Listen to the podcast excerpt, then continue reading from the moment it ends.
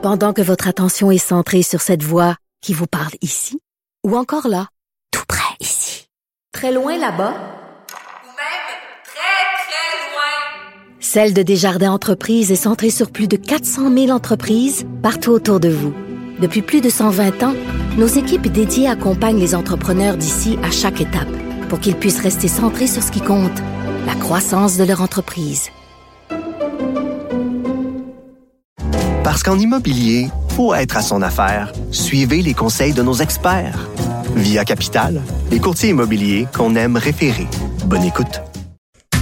Que c'est ce qui a fait sursauter le procureur de la Couronne. Nicole Gibault. J'en ai un ras le bol de ces gens-là. À mon sens, c'est de l'intimidation. Geneviève Peterson. C'est ça. Puis C'est sauve en marchette, on aura le temps de le rattraper. La rencontre. Ouais, mais toi, comme juge, est-ce que c'est le juge qui décide ça? Com- Comment ça marche? Oui, oui, oui, oui, oui, oui, oui, oui. C'est le juge. La rencontre Gibault-Peterson. Salut, Nicole. Bonjour, Geneviève. Bon, on se rappelle tous de cette alerte Amber qui a duré, euh, je pense, quelque chose comme six jours. C'est la plus longue alerte Amber du Québec. Et euh, le père qui est à la base de cette alerte-là plaide coupable aujourd'hui à six euh, chefs d'accusation, je crois. Oui, il y a plusieurs chefs d'accusation euh, reliés euh, aux armes à feu, reliés à euh, toute la situation explosive. Là, puis évidemment, il y avait autre chose là-dedans, c'est-à-dire que je pense qu'il a, il a également plaidé coupable euh, parce qu'il y avait eu bon mal à partir avec sa conjointe, menace, etc. Là, fait apparemment qu'ils ont fait un tout là, dans les circonstances et euh, il a plaidé coupable.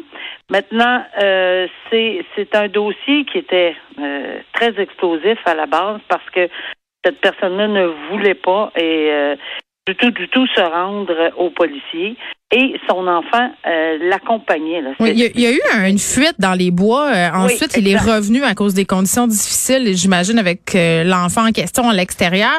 Il s'est enfermé à l'intérieur de, la, de sa résidence. C'est les policiers, hein, quand ils sont venus pour installer des caméras de surveillance, j'imagine, en se disant...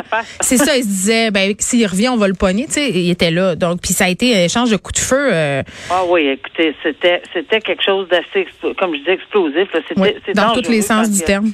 Dans, dans tous les sens du terme. Et cette personne-là avait évidemment euh, su qu'on le cherchait. Ben, il devait le savoir, là. Mais avec l'alerte Amber également, parce qu'il avait jeté son téléphone. Donc, euh, tu sais, il a, il a enregistré un plaidoyer de, de culpabilité à ce qu'on disait tantôt, une multitude d'accusations. Là, c'est la possession d'armes, euh, d'avoir tiré. Puis il y a des minimums dans ce genre Mais, de euh, dossier. oui, mais je suis tout le temps curieuse, Nicole, parce qu'on a laissé tomber des chefs, Ouais. somme toute, assez graves, euh, dont tentative de meurtre sur des policiers. Là.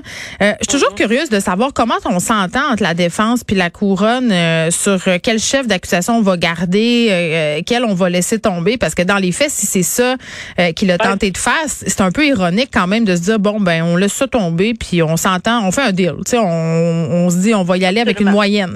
Absolument. Mais, mais tu sais, on n'est pas dans le secret des dieux des discussions, mais j'entendais les deux procureurs discuter, qui, qui, sont, qui ont été interviewés. Puis évidemment, c'était dans le but d'en arriver à une résolution dans ce dossier-là avec le moins d'impact possible pour les témoins potentiels. Ben, c'était-tu Puis dans de une, se dire, dans une euh, tentative de, de, de meurtre, euh, il y a on est toujours au criminel. là. C'est pas, c'est pas. Ah, euh, il y a eu des coups de feu, il y avait des policiers, donc c'est une tentative donc qui est coupable, pour faire une démonstration de l'intention Hmm. spécifique de vouloir tuer le policier. Alors, c'est sûr qu'il y a eu tir. Ça, ça les, les- les accusations en lien avec les armes à feu, c'est clair, net et précis. Mais la tentative, c'est beaucoup plus sérieux à prouver pour la couronne hors de tout doute raisonnable. Ça ne veut pas dire qu'il n'aurait pas réussi, mais il faut quand même démontrer une intention, etc. Et c'est peut-être là que ça aurait achoppé lors d'un procès et on aurait fait un long, long procès pour arriver probablement aux mêmes accusations. Euh, maintenant, il y a, une, il y a une, euh, une recommandation commune de 10 ans qui a été faite euh, et le juge euh, euh, a dit qu'il prenait en délibéré puis il va y penser. Peut-être parce qu'il y a deux événements différents. J'ai aucune idée pourquoi sa réflexion, puis je me mets pas évidemment euh, à réfléchir dans ces circonstances-là pour lui ou elle, mais euh, c'est parce qu'il y a deux événements. Là. Ce qui est arrivé avec son conjoint, là, plusieurs voies de fait sur une période de cinq ans. Il a aussi plaidé coupable, mais ça n'a rien à faire avec l'enlèvement et ou le, les, les coups de feu, etc. Donc, c'est deux événements. Quand on a deux événements très, très différents, il n'y a aucune obligation de, de, de, tout mettre ça ensemble puis d'avoir une, une peine de 10 ans au total. Par contre, oui, on peut le recommander, mais comme j'ai toujours expliqué euh, aux auditeurs partout, les recommandations communes des procureurs, c'est extrêmement difficile à renverser, à moins de d'avoir vraiment une recommandation clairement déraisonnable. Hmm. Puis il faut poser beaucoup de questions avant de la renverser.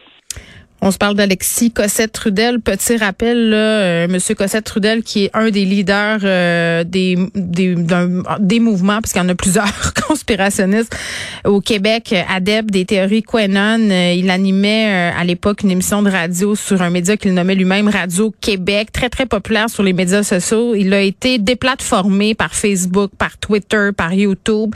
Maintenant, il s'est réfugié euh, sur des plateformes qui sont plus permissives à propos de ces propos-là, le complotiste euh, violent, raciste. Euh, là, il a comparé au, au palais de justice de Montréal, Nicole, hier. Moi, je le savais pas. Je l'ai appris dans le journal. Contravention de 1546 dollars euh, parce que je sais pas si tu te rappelles à un moment donné euh, il y a une église du quartier Saint-Michel à Montréal qui était devenue entre euh, guillemets le refuge de certains leaders Oui, complotistes. Entre autres le policier du peuple là, euh, ils s'en allaient là le soir eux autres euh, discuter faire des allocutions devant public. Et euh, les, les, les responsables de cette église là l'église de la nouvelle création ça s'appelle eux laissaient ça aller et incitaient ouvertement leurs à ignorer les mesures sanitaires Oui, puis je suis allée retrouver l'article qui parlait, évidemment, c'est en novembre 2020, où il y avait Oui. eu cette, on l'appelle la grande messe des complotistes, puis il y c'est avait vrai une figure en avait pris, euh, ben, d'ailleurs, c'est ce qu'on voit dans le journal, une figure, puis il y a plein de monde, dont le policier, en ex-policier en question, euh, et, et, et tous ces gens-là. euh, si je ne m'abuse, là, parce que je ne connais pas tout le monde, là, mais euh, évidemment, c'est en lien avec ceci. Mais j'étais un petit peu surprise qu'on ait, il y a eu une seule fois ben, en tout cas, peut-être qu'il y en a eu d'autres, mais on ne le sait pas, là. Mais il y a certainement pas, c'est pas la seule fois qu'il a refusé de porter le masque en quelque part, là. Euh, si ta théorie, c'était ça.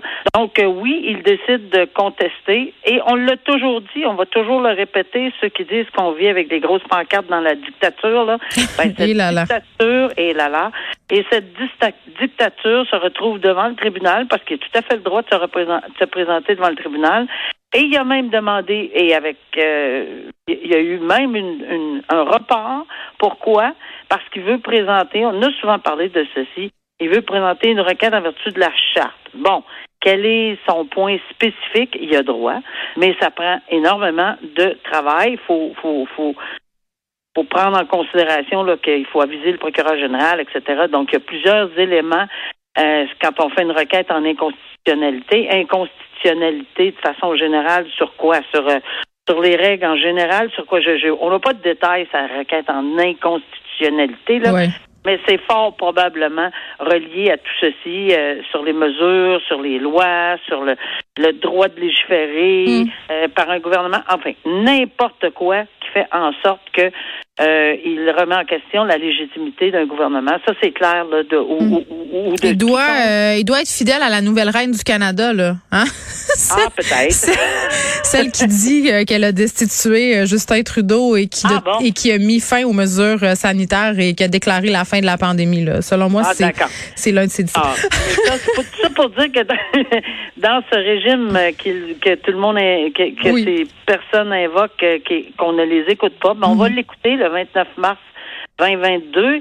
Aura-t-il ou non raison? Bien évidemment, euh, on peut pas euh, présumer de, de, de, de qu'est-ce qu'il va alléguer, qu'est-ce qu'il va prouver, puis qu'est-ce qui va être décidé. Mm. Mais Ben, moi, je vais alléguer qu'il va perdre, Nicole. c'est ce que j'allais. Alors, on verra. On pourrait gager 5 piastres.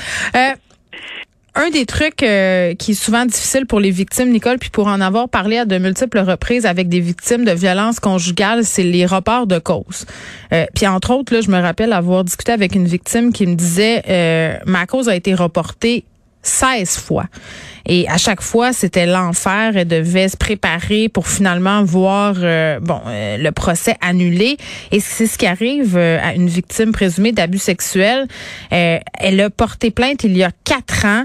Euh, elle aurait subi 11 ans d'agression sexuelle. Et là, le procès est continuellement reporté. Puis à chaque fois, ça leur plonge dans ces mauvais souvenirs-là. Là. Cette victime-là, là, euh, alléguée, évidemment, parce Oui. qu'il n'y a pas eu de procès, là, elle, est, elle a tellement raison et Mm. elle porte probablement la parole d'une tonne de personnes qui se Mm. retrouvent dans. Puis moi, là, je, je, je ne comprends pas quelque chose. on veut avoir confiance en un système judiciaire. Tous les magistrats, tous les juges, tous les procureurs le savent. On n'a pas besoin de, de, de, regarder longtemps ou de lire longtemps à travers les, les, les, depuis plusieurs années là les commentaires à cet effet-là, mm. puis euh, que les gens n'y croient plus, ont plus confiance, etc. Donc, il me semble que la prémisse est claire. Il faut tout faire depuis plusieurs années, depuis l'arrêt Jordan en plus, faut tout faire pour arriver à pas vrai qu'il y a 16 fois qu'on peut reporter un dossier. Mm-hmm. Pas vrai qu'on peut pas trouver de solution. Et moi, je suis très désolée de voir combien, et là, je blâme pas personne en particulier, mais je sais, pour l'avoir vécu moi-même. Regarde, il y a des avocats de la défense qui attirent les procédures aussi, là. Hein? Geneviève, c'est Geneviève, c'est le juge qui décide. Hmm c'est pas, c'est pas toujours. Moi, ça, les cheveux me relèvent sa tête quand j'entends. Il y a des. Oui, mais c'est pas, pas eux autres qui décident là. C'est vrai, euh, t'as raison. ce n'est pas eux. Ils, ils auront beau faire toutes les demandes, s'ils sont pas justifiés ou justifiables. Puis là, il y, a, des limites. Là. Il y en a des, des reports qui sont nettement justifiés, puis j'en ai eu par les procureurs en défense. Mais il y en a qui ne le sont pas. Mm. Et il y en a qui, bon, malheureusement, il y a des juges qui font juste acquiescer. Et ça, pour moi, j'ai beaucoup de difficultés parce qu'un avocat de la défense, peu importe qui il est, ou même un avocat de la couronne, on doit questionner pourquoi vous voulez reporter. Non, ça tient pas debout, ça se peut pas. Non, on va, eh tu sais, mettre un peu de bâton des roues à des reports de façon systémique. Mais là, j'ai vu dernièrement beaucoup plus de réticence avec les reports. Mais on dirait que ça, on est reparti sur un Hmm. Ben, puis cette femme-là, euh, ben, elle a eu là, sa réponse aujourd'hui. Ben oui, mais puis elle, elle veut témoigner, ça fait deux ans là. Fait qu'on s'entend dessus que bon, ça serait le temps qu'elle puisse. Elle a eu sa réponse aujourd'hui, que ça va être le 14, 15, 16 juin, mais elle dit qu'elle va y croire seulement quand elle va être dans la boîte aux témoins. Mais je la comprends. Ah, ben, ben, moi aussi, je la comprends. Puis je pense qu'il faut vraiment prendre un, gros message de, de ce geste-là, se présenter pour aller dire au tribunal, assez, je suis plus capable. Il me semble que le message doit être. Je suis contente qu'on l'ait médiatisé parce que euh, il faut absolument trouver des solutions mm. pour pas que ça pour, pour, ne plus que ça existe le moins possible. Je parle pas dans des districts, on parle de Laval, mon, c'est pas un district que les victimes euh, puissent euh, continuer leur vie, c'est tourner la page. C'est ben, ça aussi. Tout à fait. Alors moi, bravo à cette victime-là, puis bravo au juge ce matin qui a dit non, c'est fini. Bon, 14, 15, 16 juin, c'est terminé. Très bien. mais bravo. Merci Nicolas. demain. À demain.